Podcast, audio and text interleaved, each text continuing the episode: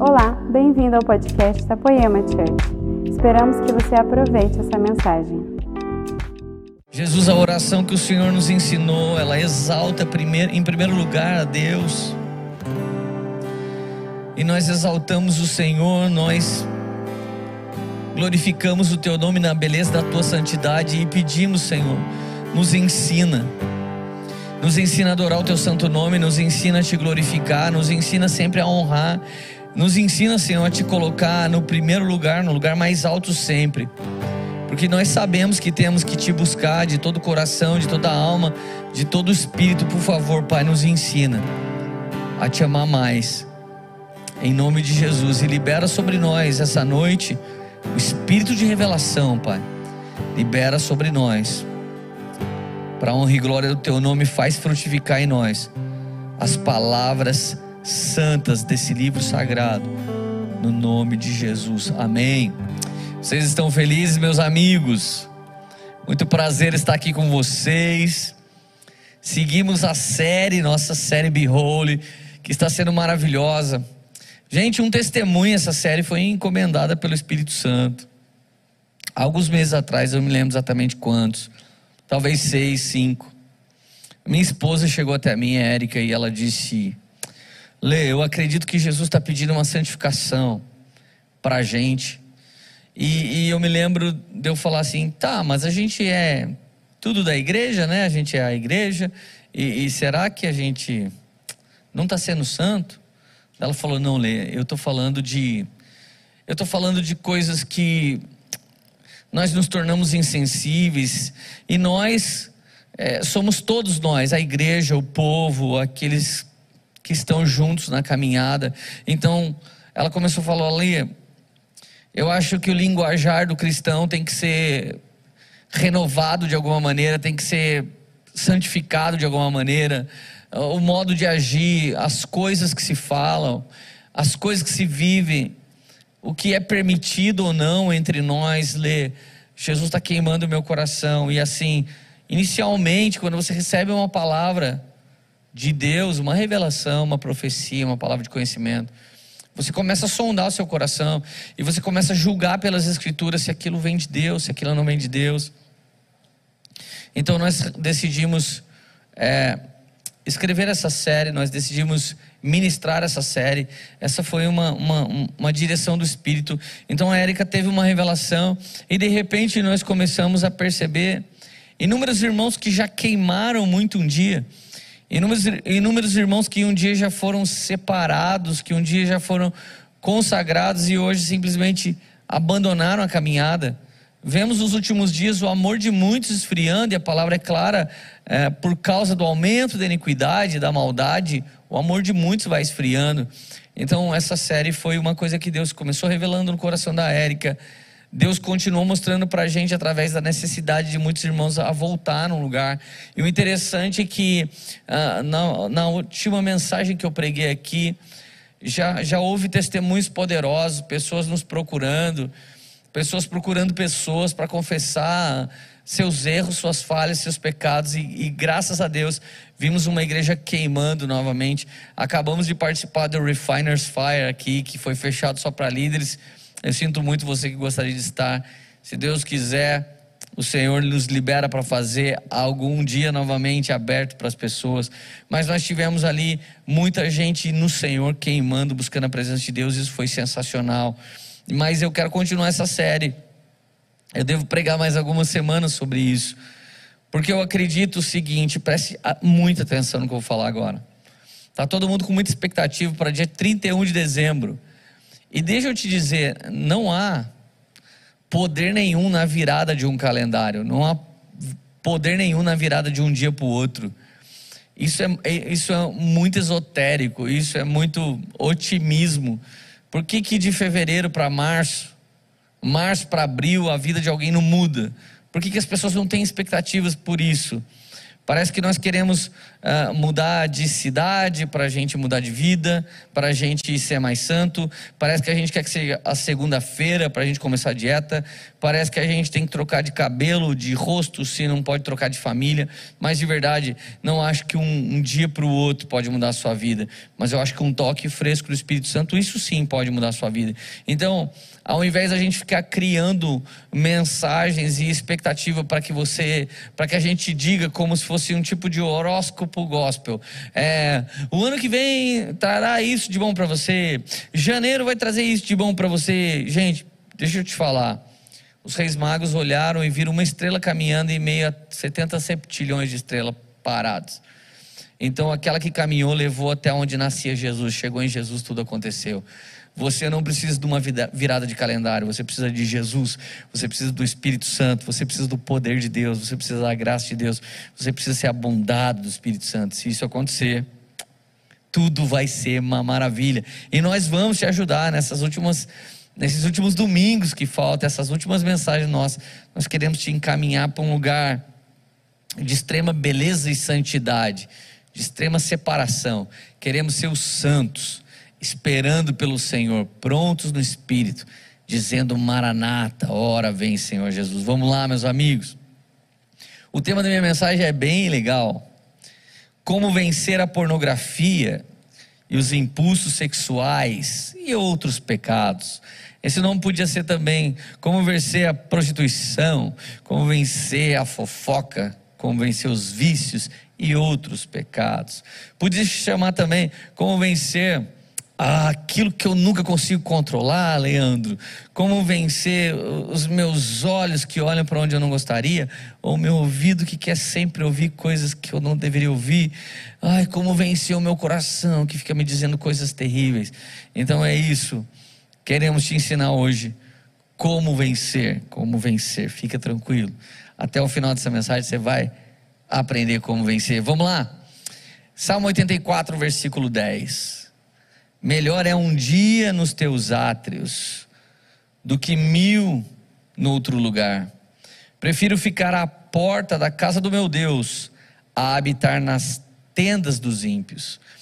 Cara, você que é um staff, você que é um diácono, você que é um, um cara que ajuda na igreja de Jesus, na instituição, às vezes você já se sentiu como a palavra de domingo passado do Xande, o Azaf nosso de cada dia. Azaf algum dia sentiu, puxa vida, do que vale eu ficar aqui servindo na presença de Deus? Os ímpios estão lá, eles não ficam doentes, eles não ficam tristes, tudo dá certo para eles. Ah, o que, que eu posso fazer? É, é, se eu estou aqui na tua presença e nada muda, Senhor. Gente, o, o salmista aqui está dizendo claramente eu prefiro ficar lá na porta da casa do meu Deus do que habitar na tenda dos ímpios, do que ter uma grande casa confortável, incrível, maravilhosa, num belíssimo condomínio, regado a tudo, mas vivendo como ímpio.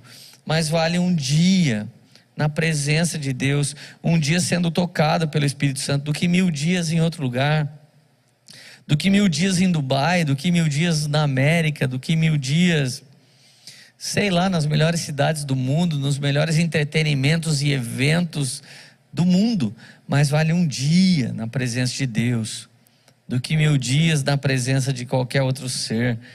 Cara, eu até escrevi uma frase: é, mais vale ser bobo da corte de Cristo do que príncipe das trevas. Às vezes você é um bem-aventurado, e o bem-aventurado de Mateus 5, todo mundo faz ele de bobinho, né? Bem-aventurado você que tem fome e sede de justiça, porque você será farto.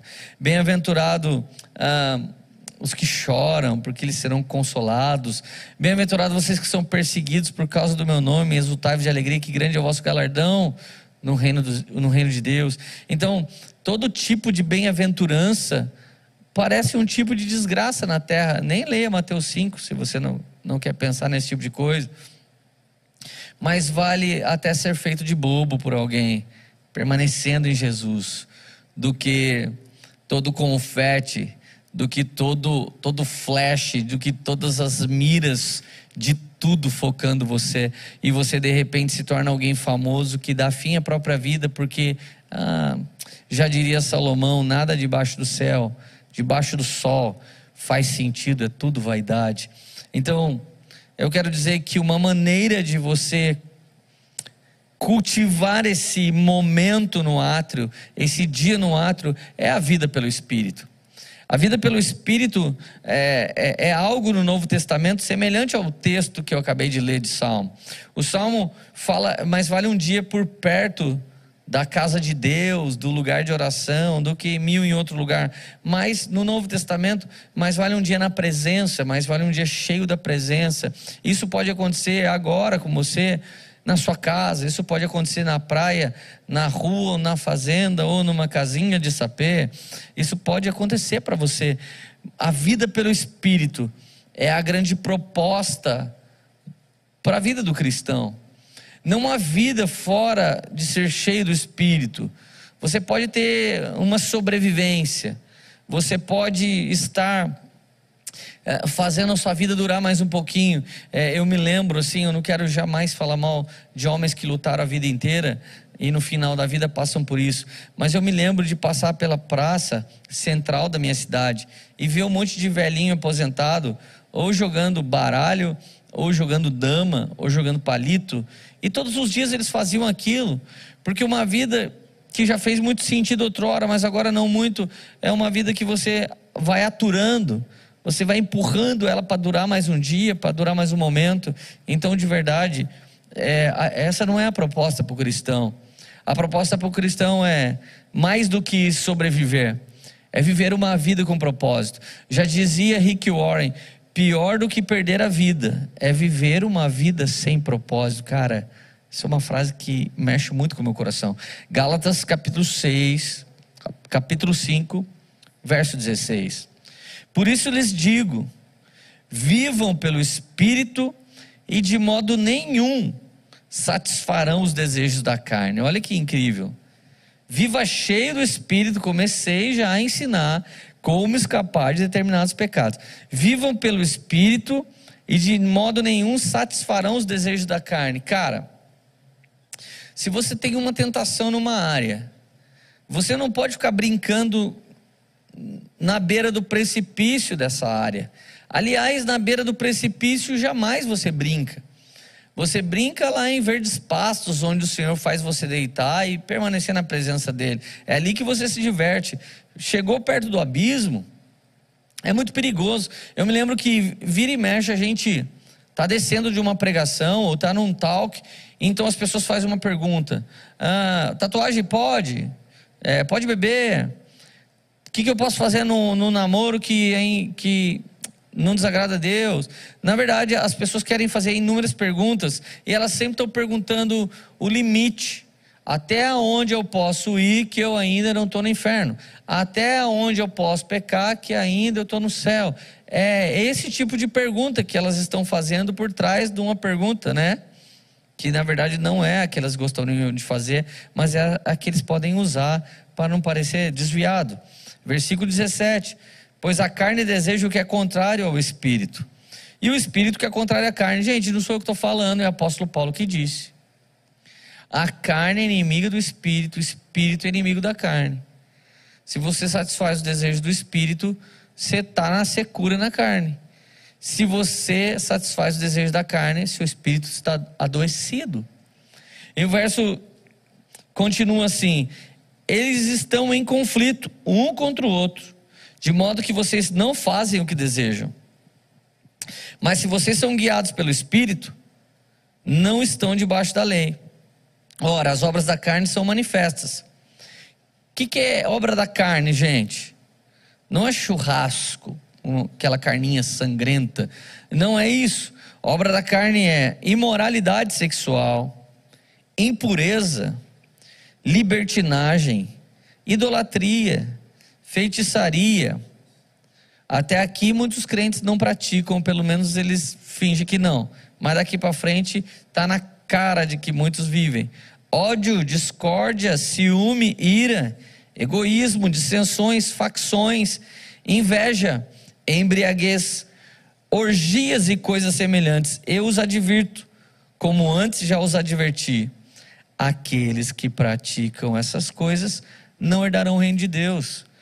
Por que, que eu não vou herdar, Leandro? Só porque eu encho a cara.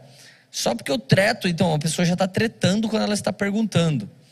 Na verdade, isso aqui nem é a causa em si, mas como está esse coração?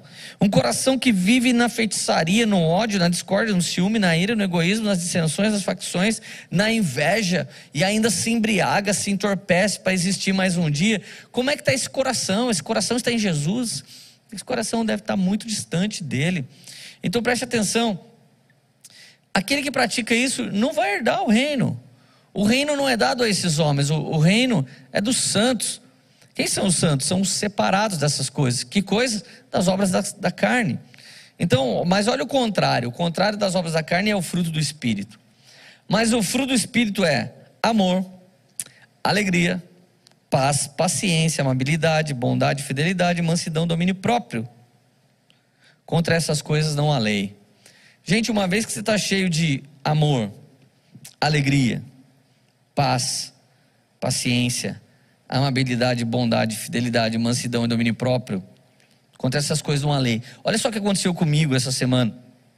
Eu eu fui renovar passaportes dos meus filhos e é, passou desapercebido para mim que tinha uma regra.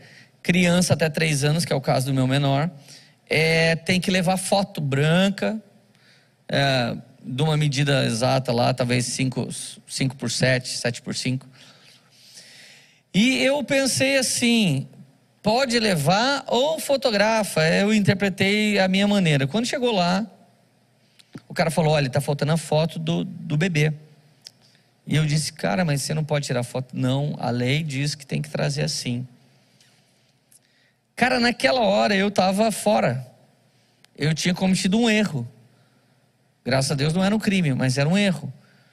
E aquele erro podia simplesmente o cara falar: olha, só que se você for atrás de uma foto, o tempo vai estourar, você estava agendado para tal hora, não vai dar mais para te atender. Instantaneamente, e não foi por causa disso, eu já falei para o cara: cara, me perdoa, eu não sabia disso, me desculpa. Então começou a vir um mix, por causa do fruto do Espírito está dentro de nós. Começou a vir um mix de paz, paciência, bondade de repente o cara mesmo falou: vai aqui do lado, tira uma foto lá e volta com a foto aqui que eu faço o processo aqui, é rapidinho. Então nessa eu fui lá, tirei a foto, voltei, ele fez para mim. E antes de eu ir embora, eu fiz questão de falar: cara, me perdoa ter atrapalhado aí. Vocês têm todo um planejamento para trabalhar. Eu queria pedir perdão. E gente, esse foi um dia que o fruto do Espírito deixou o dia dos caras melhor. Os caras são funcionário público, não ia mudar muita coisa para eles. Não existe um ambiente de meritocracia para eles escalarem, ser ótimos funcionários. Mas não custava nada eu ser cordial, eu ser legal. Me lembro quando Deus começou a ensinar eu viver pelo fruto do Espírito. Eu estava andando com o carro de um pastor, era um carro bem grande, eu estava lá cuidando da igreja dele no Rio Grande do Sul. E de repente um cara me fechou.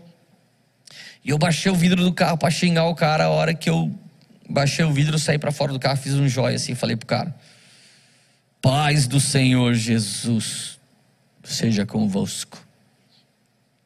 O cara, ele estava esperando um xingo, então ele olhou para mim assim, tipo, ah, para você também. Tipo, ele não sabia o que responder. Por quê? Porque o texto diz: contra o fruto do Espírito, não a lei. De verdade, ninguém resiste a amor alegria, paz, paciência, amabilidade, bondade, fidelidade, mansidão e domínio próprio. Ninguém resiste. Isso é como água mole e pedra dura, vai batendo de leve até que perfura. Versículo 24: Os que pertencem a Jesus crucificam a carne com suas paixões e seus desejos. Se vivemos pelo Espírito, andemos também nele. Não sejamos presunçosos, provocando uns aos outros e tendo invejas uns dos outros. Gente, olha que lindo. Os que pertencem a Cristo Jesus, Paulo diz que há características aos que pertencem a Cristo Jesus. Eles crucificam a carne com suas paixões e seus desejos. Quantas vezes minha, meu desejo era xingar o cara no trânsito, mas eu crucifico com Cristo quando eu o abençoo. Quantas vezes o meu desejo é olhar para alguém atraente? Quantas vezes o meu desejo é ouvir mais um pouco da fofoca? Quantas vezes o meu desejo é falar algo que eu não devo, é xingar alguém, é dizer um palavrão? Mas à medida que eu não faço isso, eu crucifico minha vida com Cristo, e essa é uma característica aos que pertencem ao Senhor. Se eu pertencesse a Gaviões da Fiel, eu estava com uma camisa da Gaviões da Fiel. Se eu pertencesse ao clube da minha cidade, eu teria a carteirinha do clube da minha cidade. Cada pertencimento é definido por uma característica. Se eu fosse um sócio torcedor, minha característica era eu era muito doido pelo meu time. Agora, se eu pertenço a Jesus, eu faço uma tatuagem, Jesus Cristo. Não. Eu colo um adesivo 100% Jesus. Daí passa o mendigo, pede uma moeda para mim e meu adesivo cai para 99% Jesus. Aí eu aí alguém pede carona para ir para a igreja, eu finjo que não vejo, cai para 87% de Jesus. Até que no final do dia eu tô 0% de Jesus. Não é assim, cara. Então preste atenção. Não sejamos presunçosos, provocando uns aos outros e tendo inveja. Não se preocupe com os outros. Essa mensagem é para você. Essa mensagem não é para os outros, essa mensagem é para mim. Essa mensagem não é para eu pregar para vocês, é uma partilha daquilo que eu tenho vivido em Jesus. Eu não me preparei para pregar essa mensagem. Eu estou aqui dando uma dica daquilo que eu vivo tentando fazer. Então, olha só. Essas lindas palavras do os homens que são de Cristo crucificam sua carne. Essas lindas palavras é de um texto do apóstolo Paulo. Agora, olha na hora de praticar, como é severa a guerra e a luta que é travada dentro de mim mesmo, dentro de você mesmo, dentro do próprio autor do texto, o apóstolo Paulo. Romanos, capítulo 7, versículo 8. Mas o pecado, aproveitando a oportunidade dada pelo mandamento, produziu em mim todo tipo de desejo. Paulo está dizendo assim que antes né, do, da lei, você não sabia o que era pecado e o que não era. Mas quando a lei come, começa a dizer não pode, não é, quem faz isso perde o reino, parece que desperta em nós erros. Eu me lembro de um testemunho de uma, de uma jovem, ela disse: quando eu era do mundo, cara, eu, eu nunca fiquei com alguém que tivesse uma namorada. Pô, Leandro, e depois, no meio da minha caminhada com Jesus, eu topei é, cometer um adultério com um homem casado. Cara, como que eu fiz isso? Paulo está dizendo aqui. Mas o pecado que habita em nós, dentro dessa mãozinha que vos dá tchau, dentro daquela mãozinha que está aqui do meu lado, aqui, ó, aqui, ó, traduzindo aqui, isso é amor? Um beijo para todos os nossos ouvintes de Libras por trás dessa mãozinha que vos fala, amor, te amo, existe o pecado dentro da minha veia, correndo dentro de mim. Mas o pecado, aproveitando o mandamento, produziu todo tipo de desejo cobiçoso. Alguns de nós, depois de saber o que é pecado, é que sentiu vontade de pecar. Outros nem se importavam com isso antes. Produziu em mim todo tipo de desejo cobiçoso, pois sem lei o pecado está morto. Gente, antes de vir a lei de Moisés, você podia ter quantas mulheres você quisesse, quantos maridos você quisesse. Você podia sair com, com, com a pessoa do, do mesmo sexo. Você podia fazer do jeito que você quisesse, qualquer jeito, e nada era errado. Oh, gente com animal não era errado, não tinha nada errado. Versículo 9: Antes eu vivia sem lei, mas quando o mandamento veio, o pecado reviveu e eu morri. Gente, a lei existe para mostrar que o pecado é vivo em nós. A lei de Deus é como um espelho, ela mostra se o seu rosto está sujo de chocolate. Ela não te limpa, ela mostra imundo. Sua cara está imunda. É para isso que serve a lei de Deus, para ela revelar se estamos sujos ou se estamos limpos. Versículo 10: Descobri que o próprio mandamento destinado a produzir vida. Por que, que Deus trouxe os mandamentos? Para ele gerar vida em nós. Na verdade, produziu em Paulo, em mim, morte. Pois o pecado, aproveitando a oportunidade dada pelo mandamento, enganou-me e por meio do mandamento me matou. Chega uma hora que a gente começa a acreditar que o que vive em nós, que é o pecado, é a nossa natureza. E que a lei de Deus que é boa é opositora ao nosso prazer, à nossa satisfação. Então aqui, o mandamento me mata, porque o pecado está me enganando. E eu acho que as coisas de Deus não são para me gerar vida, mas que as coisas de Deus estão roubando minha brisa, que as coisas de Deus estão me levando à morte. Versículo 12: De fato a lei é santa e o mandamento é santo, justo e bom. Gente, não dê ouvido nunca mais para quem prega contra a lei. O apóstolo Paulo está dizendo que a lei é santa, justa e boa, o mandamento é santo, justo e bom, pelo amor de Deus. A, a questão é entender realmente para que ela serve. E então, o que é bom se tornou morte para mim. Então, a lei de Deus, a palavra de Deus que é boa, chega uma hora que ela começa a roubar a nossa brisa e gera morte.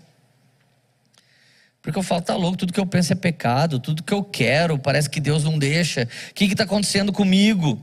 Então, olha só.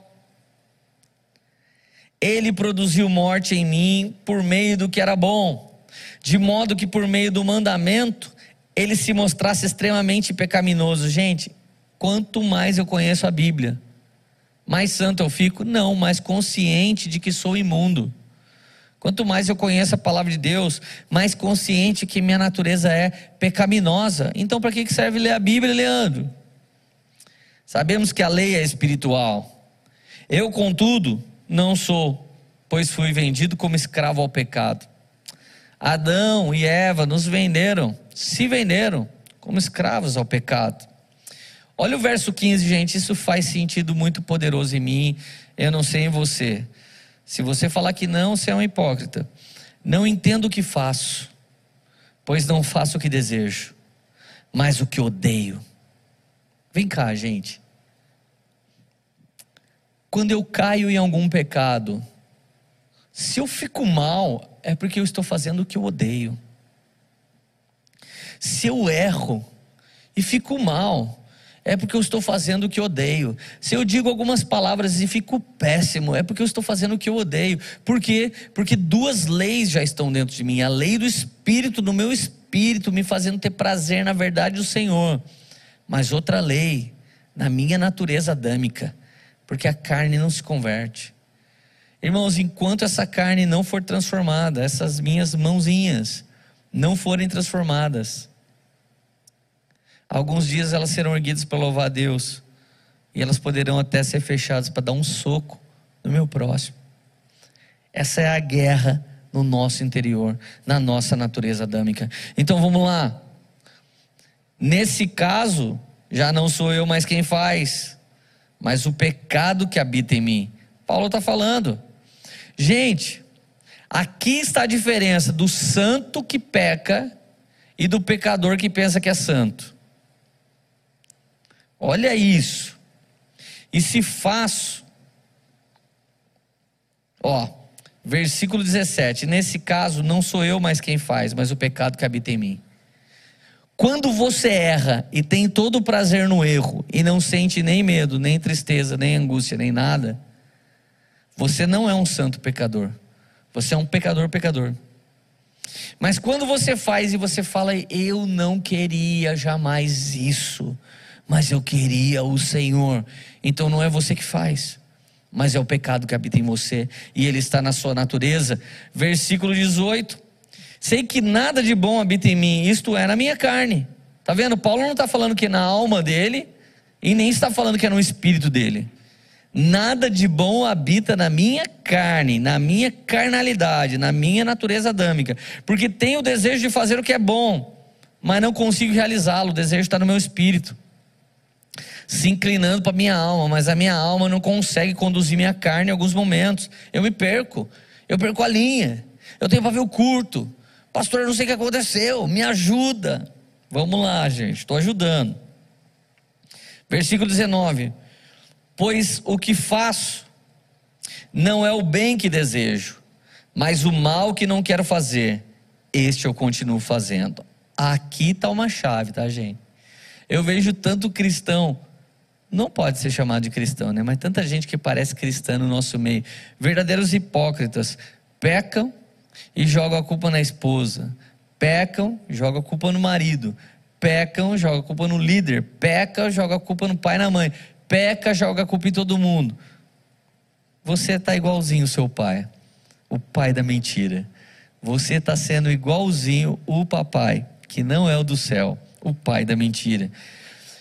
Pois o que faço não é o bem que desejo. Paulo está deixando claro. Eu desejo fazer o certo, o bem, o correto. Diferente de pessoas que maquinam o mal. Gente, aqui está uma grande chave para você parar de se sentir pecador.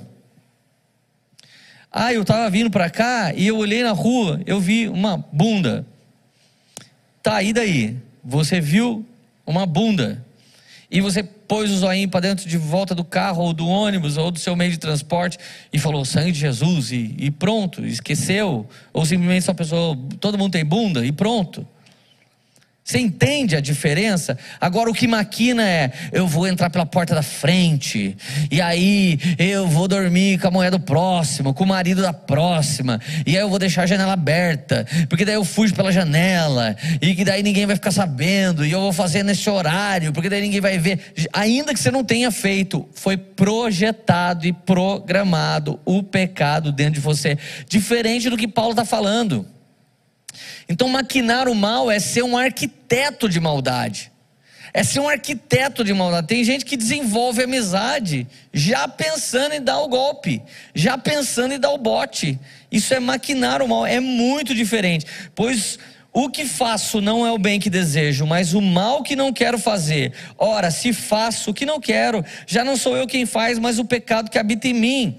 Sendo assim, esta lei que atua em mim, quando quero fazer o bem, o mal está junto de mim. Mas no íntimo do meu ser tenho prazer na lei de Deus. Pau, aqui está a chave.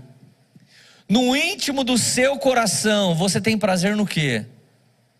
Na pornografia, na prostituição, na embriaguez, na contenda, na fofoca, na maldade, em julgar as pessoas, ou no íntimo do seu interior você tem prazer na lei de Deus. O que tem no seu íntimo, gente? Vamos lá. Verso 23: Mas vejo outra lei atuando nos membros do meu corpo, guerreando contra a minha mente. Sabe, lembra do. Eu, eu, não sei se foi o Chaves, que a mãozinha dava tapa no próprio cara. Quem que faz isso em si mesmo, gente? Eu faço isso comigo mesmo. Quando eu sou um homem de Deus, separado para servir a Deus e para honrar a Deus, e daqui a pouco eu vejo os membros do meu corpo fazendo outras coisas. Imagina se as minhas amigas aqui, das Libras agora, elas perdessem o controle de suas mãos, e na mente delas elas quisessem dizer alguma coisa para vocês, mas as mãos dela desobedecessem e começassem a fazer outra coisa. É assim que os homens de Deus acabam pecando. No coração eu queria ser santo. No coração eu queria ser cheio de Espírito Santo. No coração eu queria ser um profeta. Mas daqui a pouco eu estou xingando minha esposa. Daqui a pouco eu estou xingando meu filho. Daqui a pouco eu estou muito bravo. Daqui a pouco eu estou sendo severo demais com as pessoas. Olha que coisa poderosa, versículo 24: Miserável homem que sou, quem me libertará do corpo sujeito a esta morte? Quem nos libertará, gente? Esse corpo aqui, ó, ele está morto, ele está indo. Esse corpo começa a estragar a partir do momento que você está nascendo ali. Já pode estar tá estragando. A criança pode estar tá desenvolvendo, mas os seus tecidos já estão oxidando. Cara, a partir do momento que você nasce, você já está se autodestruindo. O ser humano passa algumas horas, sei lá, alguns dias depois que morre, pode ser que comece a sair bicho do seu corpo. Graças a Deus por Jesus Cristo, nosso Senhor, de modo que com a mente eu próprio sou escravo da lei, mas com a carne da lei do pecado. Nosso coração tem prazer na lei de Deus, mas nossa carne tem prazer na lei do pecado. Agora é interessante, se você quer mesmo saber como sair dessa, Estude Romanos 8, só vou ler o verso 1. Portanto, agora já não há condenação para os que estão em Cristo Jesus. E realmente não há, gente. Não há condenação para quem está em Cristo Jesus. Quem está em Cristo Jesus vai sim ver os membros do seu corpo pecando algum momento. Mas o Senhor sonda o coração. Se no seu coração você se angustiar porque não queria falar palavrão, porque não queria olhar, porque não queria falar coisa errada, porque não queria fazer coisa errada, se no seu coração há santidade, no seu corpo pode até alguma vez escapar essa lei do pecado, mas não há condenação para aqueles que estão em Cristo Jesus. Então deu para entender a diferença de quem peca e de quem projeta pecado? A diferença de quem tem uma lei de natureza adâmica fluindo e outros que estão arquitetos pecaminosos que simplesmente fazem todo um projeto para pecar, todo um projeto. Se fosse é, é, um, criminoso, alguns fariam crimes perfeitos, porque existem pecados perfeitos que ninguém nunca descobre, ninguém nunca fica sabendo de tão incrível que é o pecado. Esses são os arquitetos do pecado, esses não são santos. Esses, na verdade, no seu interior não tem prazer na lei do Senhor, no seu interior tem prazer em si mesmo. Esses, na verdade, no seu interior tem prazer em seu próprio prazer. Verdadeiros hedonistas, narcisistas, terríveis, homens que se separam de Deus, porque querem todas as coisas para o seu próprio prazer. O Eros fala muito mais poderosamente do que o ágape. Cara, deixa eu te falar uma coisa: não há condenação para quem está em Jesus, mas quem não está em Jesus já está condenado. Leandro, estou ficando com medo. Não fique com medo. Essa guerra que estamos vivendo, a verdade é que estamos semeando algo para colhermos algo. Eu não sei quantos de vocês sabem, mas esse corpo meu que você está vendo, ele está sendo semeado. E na verdade a recompensa será um corpo glorioso. Essa é só a semente da eternidade. É muito difícil a gente entender isso, porque a gente nasceu para ser eterno e perdemos a eternidade quando ganhamos o pecado. É por isso que não queremos perder, é por isso que não queremos morrer, é por isso que não queremos dar errado.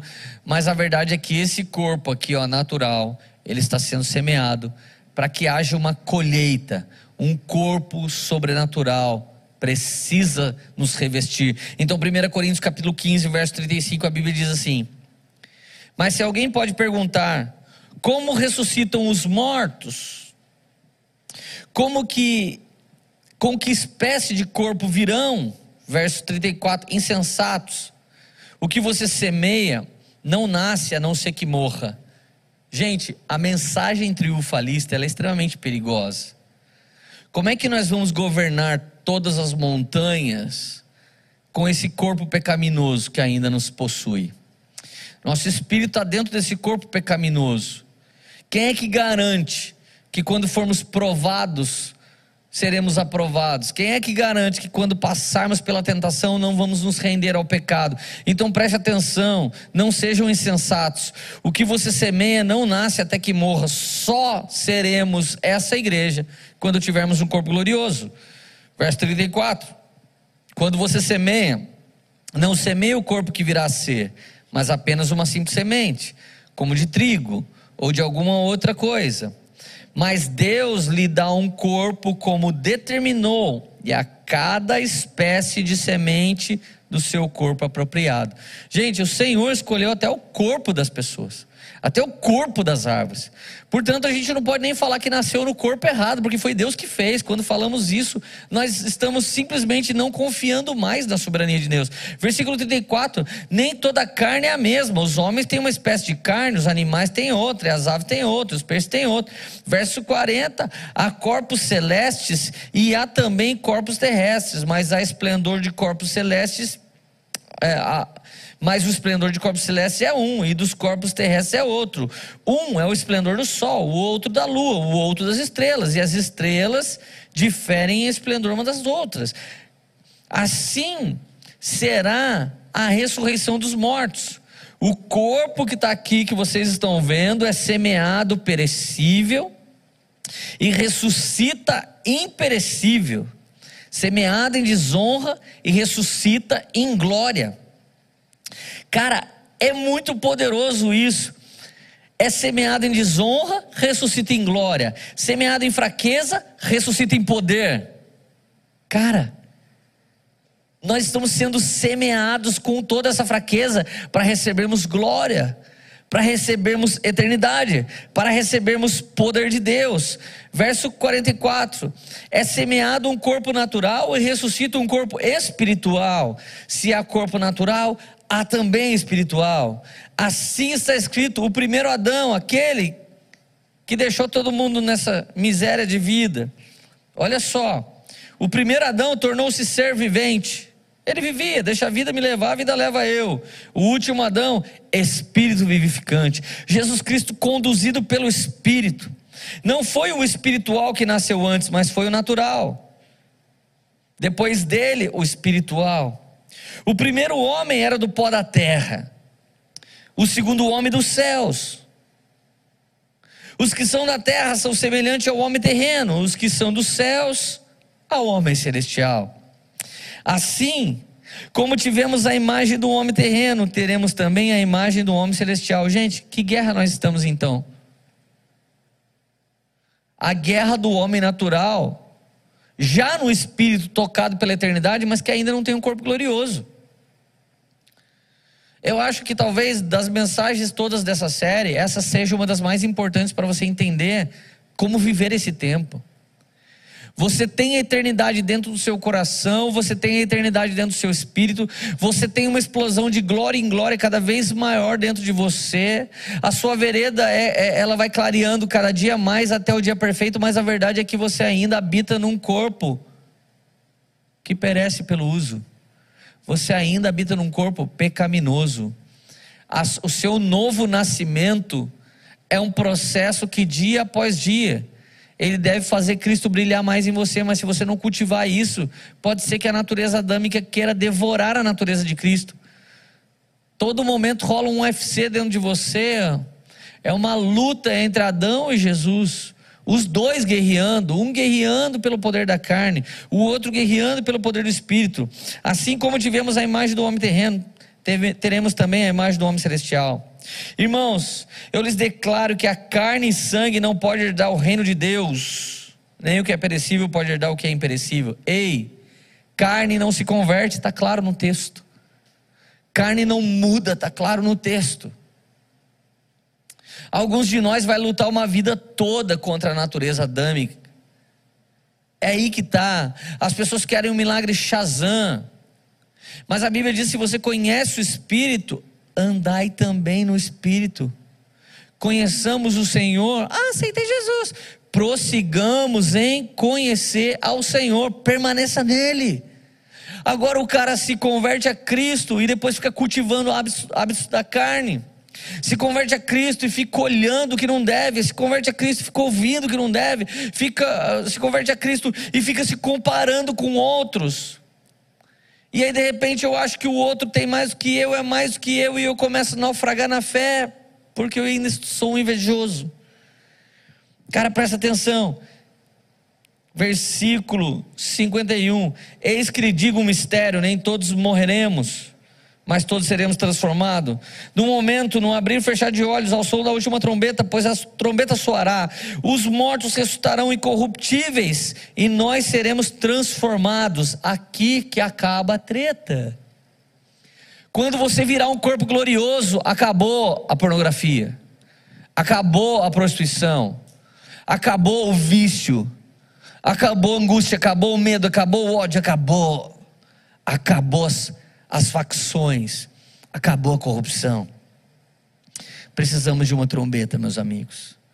Precisamos desse ressoar, pois é necessário que aquilo que é corruptível, eu, seja revestido de incorruptibilidade, e aquilo que é mortal se revista de imortalidade.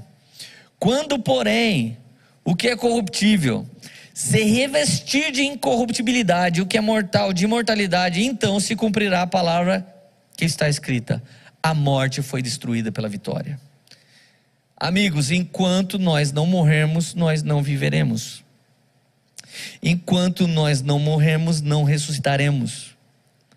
Enquanto não morremos para nós, não viveremos para Jesus Cristo. Versículo 55: Onde está a morte, sua vitória? Onde está a morte, o seu aguilhão? O aguilhão da morte é o pecado, e a força do pecado é a lei, mas graças a Deus que nos dá a vitória por meio de Jesus Cristo. Por meio de quem que você tem a vitória? Jesus Cristo. Somente por meio de quem? Jesus Cristo, porque ele já habitou nessa carne, ele já morreu, ele já ressuscitou em corpo glorioso. Jesus, quando ressuscita, tem um dia que ele chega e fala: Põe a mão aqui, me dá algo para comer. Então eles tinham peixe, ele comeu. E Jesus começa a conversar. Tem gente que pergunta: Ah, lá no céu, será que vai, vai comer alguma coisa? Jesus comeu peixe. Puseram a mão em Jesus. Ao que vencer, darei o direito de comer do fruto da árvore da vida. Vai comer, vai ter o que comer. Mas o louco que ele passava, ele passava pela parede. E aí? E ele disse: Se eu fosse espírito, vocês não tocariam em mim. Eis o corpo glorioso, meus amigos. Eis o corpo glorioso, que não vai precisar de drenagem linfática, por seremos teremos a estatura do varão perfeito, meu Deus. Então, Leandro, mas até agora eu estou aqui esperando essa pregação, você não respondeu. Como vencer a pornografia? Te peguei, cara. Como vencer a minha sexualidade louca, pastor? Como vencer a corrupção? Como vencer o ódio? Como vencer os vícios? Meu Deus, Leandro, me diga. Eu vou dizer um versículo muito simples. Jó 19, verso 26. E depois que o meu corpo estiver destruído e sem carne, eu verei a Deus. Eu só sofro ainda, meus amigos, porque eu sou um pastor de carne e osso. Porque se eu não fosse de carne e osso, eu não sofreria. Eu só peco ainda porque eu tenho carne e eu tenho gordura também. E eu tenho pele, e Jó disse: E depois que o meu corpo estiver destruído e sem carne, verei a Deus. A Bíblia viva é mais bonita ainda, mesmo versículo. Eu sei que mais tarde, vestido com um novo corpo, estarei na presença de Deus. Uau! Então a pergunta que vocês sempre fazem para o pastor está errada. A pergunta não é como faço para vencer a pornografia. A pergunta não é como faço para ser fiel à minha esposa. A pergunta não é como faço para vencer a masturbação. A pergunta não é a, a pergunta não é essa. Como faço para vencer a fofoca? Como faço para vencer os vícios? A pergunta está errada. A pergunta certa é como eu morro para mim mesmo? Porque Leandro, o dia que eu morrer para mim mesmo Todas as coisas que tentam me matar não poderão, porque Jesus Cristo já me matou primeiro. Gálatas 2:20, já estou crucificado com Cristo. Agora não vivo mais eu, mas Cristo vive em mim. Meus amigos, eu não acredito em homens impecáveis. Eu não acredito em homens irrepreensíveis, apesar da palavra pedir para a gente ser irrepreensível. Eu acredito em homens tratados. Eu acredito em homens mortos. Eu acredito em dead man walking. Eu, eu acredito em um homem morto caminhando. Eu acredito que você continua avançando com Jesus, mas a sua carne, ela não pode mais falar sobre você. De verdade, você está semeando o seu corpo para que um glorioso te tome. Você está semeando suas vontades para que uma vontade gloriosa te tome. Você está semeando seus prazeres para que um prazer glorioso te tome. A Bíblia diz que Daniel se afastou, se absteve de todos os seus prazeres. Então os anjos do Senhor vieram até ele e falaram: Daniel, homem muito desejado, homem muito desejado. É um prazer conhecer você. Ou seja, quanto mais Daniel se absteve dos seus prazeres, mais prazer o Senhor encontrou nele. O Senhor tem prazer em homens que não vivem para si, mas vivem para Ele. Mas até que a gente morra por completo, porque eu ainda não morri completamente, ninguém que está me ouvindo morreu completamente. Veremos sim uma lei atuando no nosso corpo. Mas o importante é ver a lei do Espírito incendiando os nossos corações, em nome de Jesus. Fecha os teus olhos, Pai, no nome de Jesus Cristo. Eu clamo agora que o fogo de Deus venha sobre a vida de cada pessoa que está comigo nessa ministração. Espírito Santo, como morrer para nós mesmos. Espírito Santo, como morrer para os nossos direitos. Espírito Santo, como morrer, como morrer para as no nossas justiças próprias. Senhor, como morrer para a nossa justiça que para ti são são trapos de imundícia, como, Senhor, como pelo poder do nome de Jesus nos ensina como poderíamos escapar de tudo isso, Pai. A nossa pergunta é como eu paro de errar, como eu paro de falhar, como eu venço, como eu venço, mas a sua resposta é: morre para si mesmo. Seja crucificado. Seja crucificado para que Cristo viva em você. Não desanima, meu amigo, continua morrendo. Não desanima, minha amiga, continua morrendo. Mas na prática, como é isso, Senhor? Ajuda eles a dar a outra face, ajuda eles a caminhar mais uma milha, ajuda eles a entregar também a capa, ajuda eles a não olhar e não medir pessoas, mas simplesmente se entregar a Ti, Senhor Jesus, e ser transformado, em nome de Jesus. Essa foi uma mensagem da Poema Church. Para você ficar por dentro de tudo que está rolando, siga nossos perfis nas redes sociais.